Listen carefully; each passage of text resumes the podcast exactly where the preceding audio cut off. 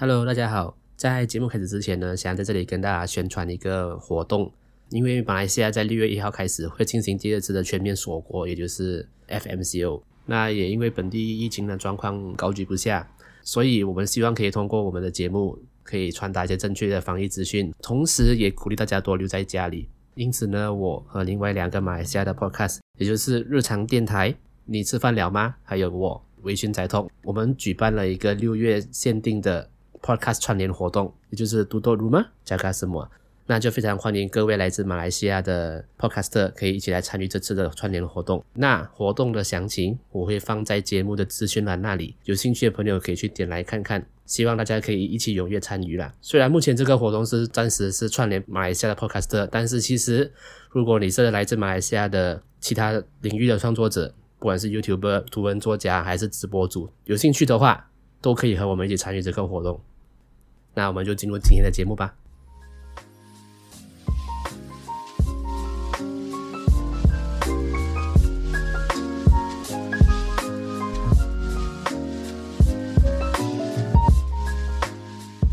欢迎收听《微醺宅 Talk》第二十五集。你好，我是 Paul。今天录音的时间呢是在二零二一年的五月二十九号的下午三点。那就在我录音的这一天，呃，应该是前一天呐，这马来西亚政府就宣布马来西亚。将会在六月一号进行维持两个礼拜的全国封城。马来西亚的疫情是有点失控了啦，所以在这里就虽然已经讲了快两年了啦，但是还是一样，希望大家可以保重自己的健康啦，然后待待在家，不要乱出门。好，今天要聊的主题呢，会是比较沉重一点的主题。那在这里跟各位听众说一下，就是如果你觉得你的情绪会被这种比较沉重的话题影响的话，那先请，那就请你自己斟酌一下这一集你要不要听哦。就是先先跟各位讲一下啦。OK，今天跟大家分享的一本书呢，叫做《别再叫我加油》，好吗？那这本书的作者是张敏柱，他是一位台湾人。那这本书主要是在写作者他自己是一位忧郁症患者，那他就在书中分享了他是身为忧郁症患者经历过的一些故事，还有他怎么面对这个疾病。那首先，为什么我今天会想要聊这本书，或是说为什么今天会想要聊这个主题呢？呃，跟各位前情提要一下，其实我曾经是忧郁症患者。那这本书呢，是在当时我在怀疑我自己有可能患上了忧郁症的时候，我购买的一本书。那看完了这本书过后呢，我才意识到，呃，当时我可能真的患上了忧郁症。就在那个时候啦，我可能发现到我自己的。情绪上或是生理上有一点不对劲，搜寻了一下我的症状，才发现到有可能是忧郁症，然后我就去寻找了关于忧郁症的书，就当时买了这本书。那其实我在去年呢、是有接受过心理咨询的帮助啦，也就是心理治疗啦。那在去年马来西亚第一次因为疫情封城的那段期间，那几个月，其实就是我在跟忧郁症抗衡的时候了，在去年那段时间，那。啊，其实现在呢，我已经好转了啦，就我也稳定下来了，就是大家不用担心，我现在已经没有事了。那其实就在呃星期一的时候，这个录音是星期六嘛，在星期一的时候，我有收到我的我的心理医生的 WhatsApp，他跟我说他最近会举办一个线上的讲座会，那他就来询问我能不能在他的讲座会上分享我的故事还有我的经历，那我就当然当然说 OK 啊，没问题啊，就是。想到如果我的故事可以帮助到大家，那我其实真的非常非常的乐意。那我也在就跟他分享一下啦，就是最近我开始做 podcast，然后也算是找到了人生的新的方向了。然后也跟他说一声谢谢，就是谢谢他帮助我走过那段最痛苦的时候，那段最痛苦的过程。星期一我在公司，我就看到那个 WhatsApp 的内容，我就在想，诶，会不会其实我也可以尝试做点什么？有没有可能我可以分享我自己的经历，从而帮助到其他人呢？就这么样单纯的想法，就决定来今天来分享这本书，然后同时来聊这个主题。OK，一开始呃跟大家分享一下什么是忧郁症哦。那忧郁症就单单从生理生生理的层面来讲的话，抑郁症是一种发生在脑部的疾病，可能是因为你脑部的某些化学物质失衡而影响到你脑部调节情绪的那个区域哦，出现了一些症状，进而出现各种精神上的症状。但其实抑郁症也受心理跟社会因素影响，患患上抑郁症的原因很多啦，不太可能只是因为单一的原因而造成的。那造成抑郁症的原因有几个啦？大致上有几个。第一个是基因的遗传。那有研究指出哦，大概有三十八%的忧郁症患者是因为基因而患上忧郁症的，也就是遗传呐。那第二个是单胺假说，也就是说你脑中的神经传导物质，比如说血清素、多巴胺这这些功能不足而引发忧郁症。再来是生活压力，这个应该是大家比较可以理解的啦，就是生活中发生的各种事情造成你的压力过大，然后孤独感。或是失去心爱的人，这种状况都有可能让你患上忧郁症。再来就是性格啦，就是一个人可能是他的性格本身就比较悲观，什么事情都会往比较不好的方向想。那这种的人会更加容易患上忧郁症。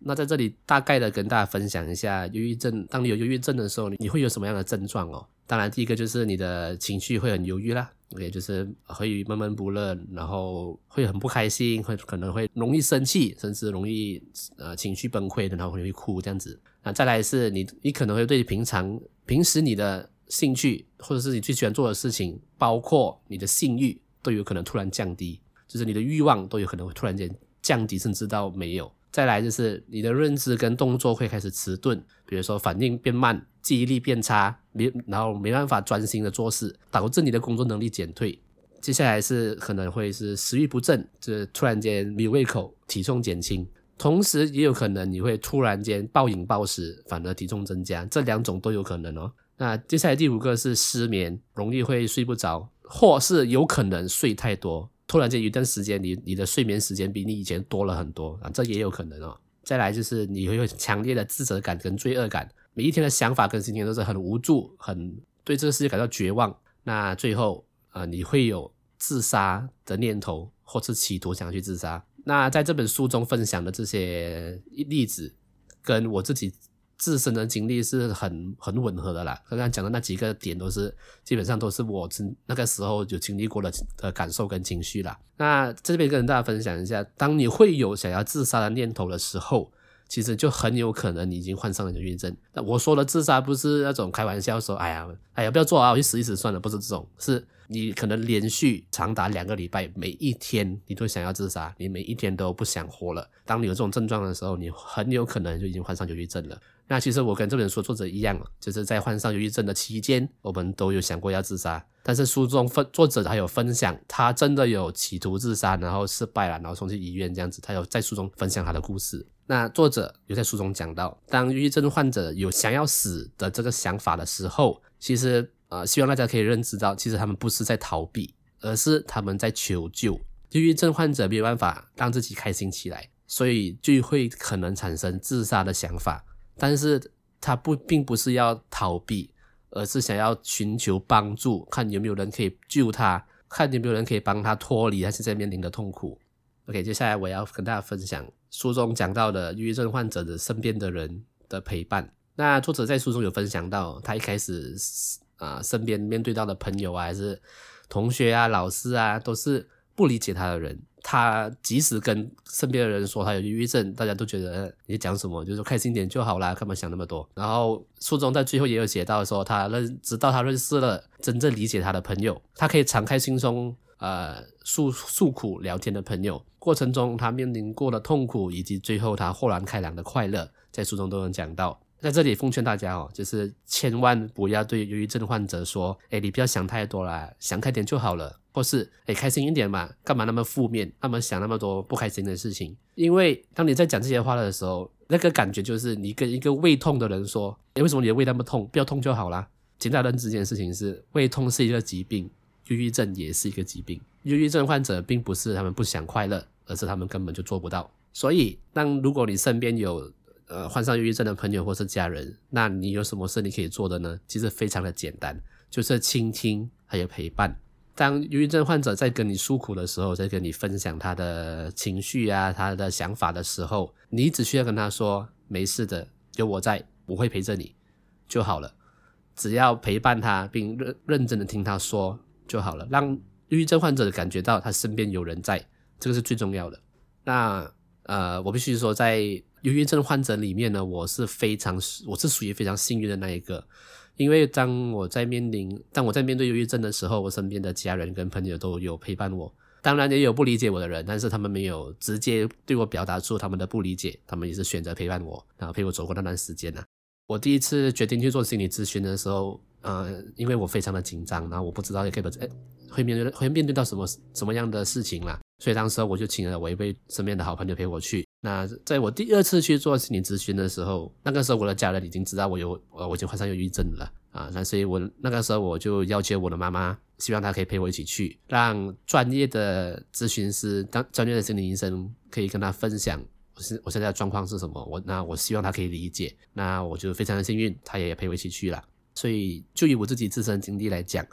陪伴是忧郁症患者最需要的。OK，那接下来我跟跟大家分享书中有讲的蛮大的一个重点是在讲父母这一块。那在书里面呢，作者有分享他的父母啦，从一开始没办法理解什么是忧郁症，然后可能对他造成二度伤害啊之类的，然后直到作者尝试吞药自杀，然后送去医院的时候，他的父母才意识到这件事情的严重性。书中在最后呢，他也分享到他最后开始和他的父母就是敞开心房，好好的沟通，才让双方更理解彼此了。啊、呃，我相信有很多人当自己患上忧郁症的时候是不敢跟自己的父母讲的。啊、我不知道这件事情跟时代的隔阂有没有关系啦。但是大部分我们这个年代的大部分的父母是没办法理解什么是忧郁症的，所以很容易因为不理解而造成自己的孩子的第二次的伤害。像我以前也不明白啦，就是为什么有些父母没办法理解忧郁症是一个疾病，他们都会觉得忧郁症不是一种病，只是你心情不好而已，你想开一点就好了，不要那么心情不好。我相信这个说法应该很多人都可以感同身受啦。但是，呃，我在之前有在网络上听过一个、看过一个忧郁症患患者的父母他的说法，就是，呃，他分享了，其实当父母知道自己的孩子患上忧郁症的时候，他们心里的最深层的感受和想法是什么呢？他们会觉得，为什么我的孩子会过得不快乐？呃，然后我的孩子不快乐，我为什么会不知道？是不是我们做父母的做得不够好？当我听到这个想法的时候，我就我就觉得好了，我觉得我也不会再怪，不会再责备那些父母为什么不理解，而是因为不理解以外，他们最大的感受是自责，他们觉得他们的孩子不快乐是自己造成的，然后会很自责，为什么自己没有发现到自己的孩子不快乐？为什么会发现到其实自己的孩子是心思很很细腻的，很敏感的，就是可能一些。无关紧要的玩笑都可能已经伤了自己的孩子，他们那种自责的感受，我当父母之前我可能都没办法理解，但是我相信各位当父母的应该都可以理解了。所以要跟抑郁症患者说辛苦了，那也要跟抑郁症患者的父母说你们也辛苦了。OK，那这本书呢是非常适合，如果你怀疑你觉得自己或是身边的人有忧郁症的时候，就非常适合读这本书。因为书中可以让你大概的理解你自己是你自己的状况是什么，那为什么你会不快乐？为什么你会觉得自己没办法快乐？然后为什么大家都可以过得那么开心，而你不能？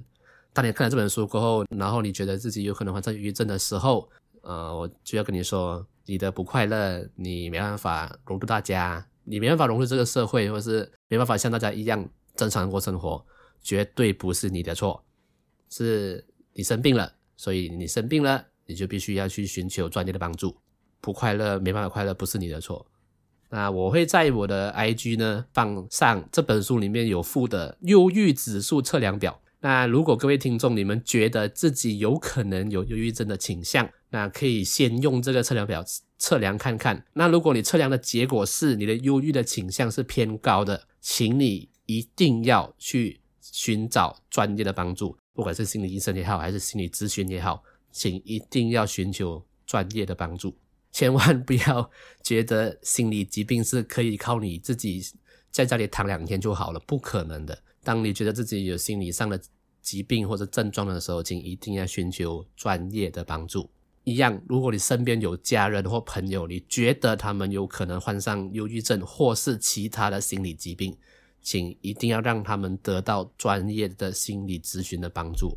不管你觉得。心理咨询有没有效，但至少先让他们得到帮助，先让他们去呃心理咨询的地方了解自己是什么状况。我觉得这点很重要。去心理咨询的时候，并不是好像自己是一个病人，自己是一个很虚弱的人，是需要寻求他人的帮助的感受。我觉得不一定是这样，而是你先去认识自己，你先去了解自己现在的状况是什么。我觉得这个非常重要。好啊，那就今天分享的内容就有一点沉重啦。那不知道大家啊、听完的感受是什么？但是我觉得，呃，像。在这个疫情期间，快两年了，疫情快两年了啦。我相信大家多多少少应该会有人被影响，很有可能大家心里的啊、心里的一些情绪啊、感受啊，然后可能会有点压抑，或是有被影响。那我是没有去查过啦，但是我自己觉得，在疫情期间，应该忧郁症的症状会增加啦，忧郁症的患者。可能会增加了，我觉得，所以现在很多心理医生或是心理咨询的诊所，他们都有提供线上的服务，就线上咨询的服务，所以你呃，你可以不用出门，打开你的电脑就可以得到专业的帮助了。所以当你觉得自己有可能需要这类的帮助的时候，请一定要去寻求帮助，千万不要就是觉得自己觉得自己很弱，觉得自己很弱小才才需要别人帮助，千万不要这样子想，是。先去认识你自己，知道自己的状况是什么，我觉得这是最重要的。那就在节目的最后，祝大家就是身体健康啦，然后注意安全，然后大家一起挺过这个疫情啦。相信，我相信我心中永远保持的心态就是，我相信物极必反啊。当一件事情到了最严重的状态的时候，它一定会好转。所以大家，我们一起加油吧。好，那今天的节目就差不多到这里。我们下次见，拜。